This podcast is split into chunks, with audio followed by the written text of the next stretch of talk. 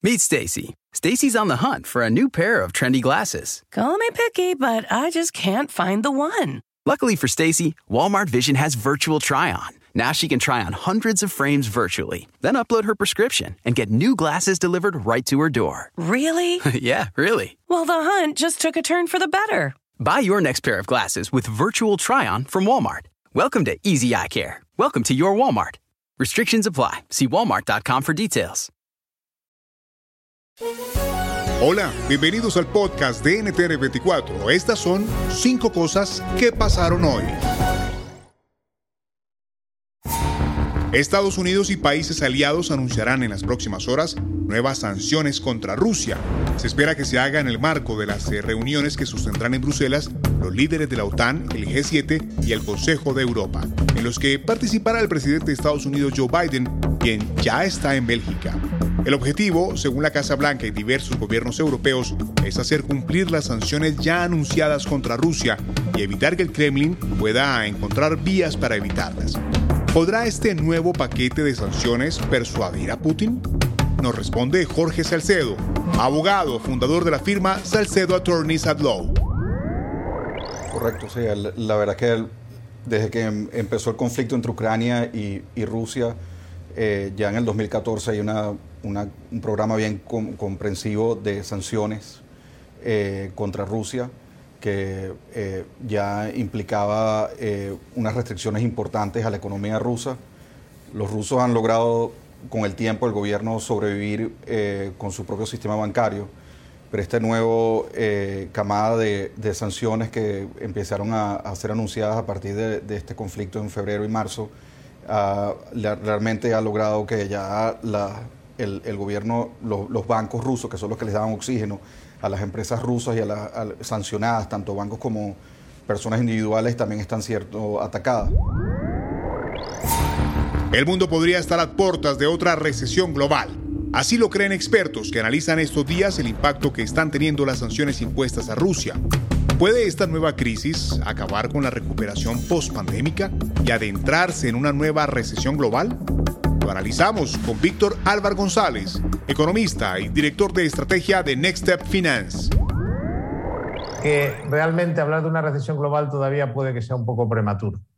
Tengamos en cuenta que Rusia es muy importante a nivel de la inflación, sin la menor duda, pero no lo es importante como motor económico en el mundo. estamos hablando de la economía número 11 eh, en, el, grupo de las, eh, de las distintas economías mundiales, o sea que no es ningún motor como puede ser China, como puede ser Estados Unidos, por supuesto, como puede ser la eurozona, pues el propio Reino Unido o Japón. Por lo tanto, no es tan importante económicamente hablando. Lo que es es, es eh, digamos, puede ser un gran origen de inflación, como ya estamos viendo, como consecuencia de que las sanciones afecten a sus exportaciones, como bien has dicho, de materias primas, de petróleo y de gas. La tercera, sorpresiva declaración hoy en la OEA. Durante una sesión en el Consejo Permanente de este organismo, el embajador de Nicaragua calificó al régimen de Daniel Ortega de dictadura. Arturo McField Yescas dijo que necesitaba hablar sobre lo que pasaba en su país y denunció la situación de los presos políticos. En una sorpresiva declaración, afirmó que si no hablaba, hasta las piedras lo iban a hacer por él. Dijo además que su futuro y el de su familia iban a ser inciertos. Aquí la declaración del embajador nicaragüense en la OEA. Tomo la palabra el día de hoy en nombre de más de 177 presos políticos y más de 350 personas que han perdido la vida en mi país desde el año 2018. Tomo la palabra en nombre de los miles de servidores públicos de todos los niveles, civiles y militares, de aquellos que hoy son obligados por el régimen de Nicaragua a fingir y a llenar plazas y repetir consignas, porque si no lo hacen pierden su empleo. Denunciar la dictadura de mi país no es fácil, pero seguir guardando silencio y defender lo indefendible es imposible. Por primera vez, una mujer afroamericana podría llegar a la Corte Suprema de Justicia de Estados Unidos. Desde el pasado lunes y hasta mañana, La jueza Ketanji Brown Jackson, nominada del presidente Joe Biden, se enfrenta a cuestionamientos de los senadores en el comité judicial. Varios de ellos republicanos se oponen a su designación. ¿Qué significa que una mujer afroamericana pueda llegar al Supremo de Estados Unidos? El análisis con Daniel Garza, ex oficial de la Casa Blanca y presidente de la iniciativa Libre. Eh, Estuardo es, buen amigo mío. Llevo ah, años de haberlo conocido cuando estuve en la Casa Blanca. Eh, él, él, es un actor eh, dentro de lo que es el teatro de la política. Él mismo. Él sabe bien que el tratamiento que se le dio, que se le está dando a Jackson, no, ni compara con el tratamiento agresivo. Em, yo, yo, yo, diría um, despreciable que, se le trató a, a, Kavanaugh, a Gorsuch y a Barrett. Eh, eh, es una vergüenza lo que hicieron con, esos jueces. Ah, y, claro, aquí en este caso se le debe de llamar a cuentas eh, por sus creencias y su interpretación de la Constitución a, a Jackson, igualmente como se lo hicieron a los otros jueces.